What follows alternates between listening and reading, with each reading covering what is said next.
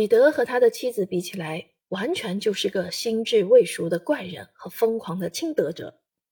十六岁结婚的新任公爵夫人皈依东正教，改名叶卡捷琳娜作为俄语名，以向彼得大帝的妻子致敬。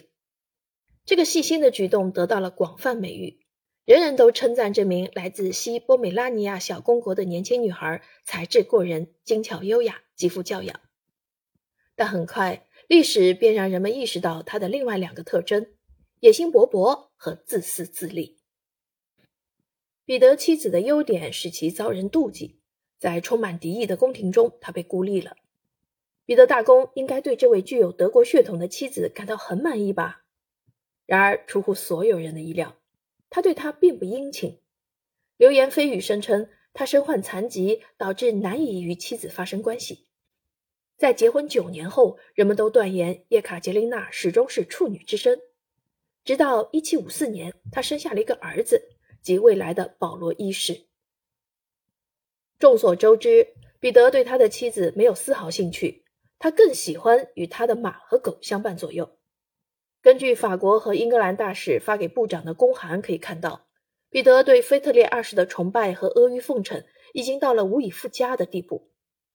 由于不断的颂扬普鲁士，彼得的狂热侮辱了俄国人民。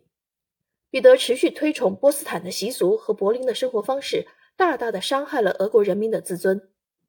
叶卡捷琳娜的丈夫频频引发轰隆隆的炮火，将美丽的圣彼得堡陷入一种奇怪的人为战争气氛中，仿佛整个城市被战火包围了。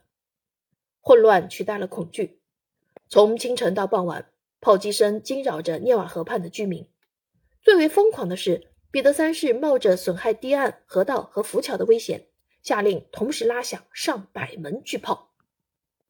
为了试图平复丈夫令人不安的幻想，叶卡捷琳娜一直监视着他，尽量不让他接触到有关日耳曼的事物。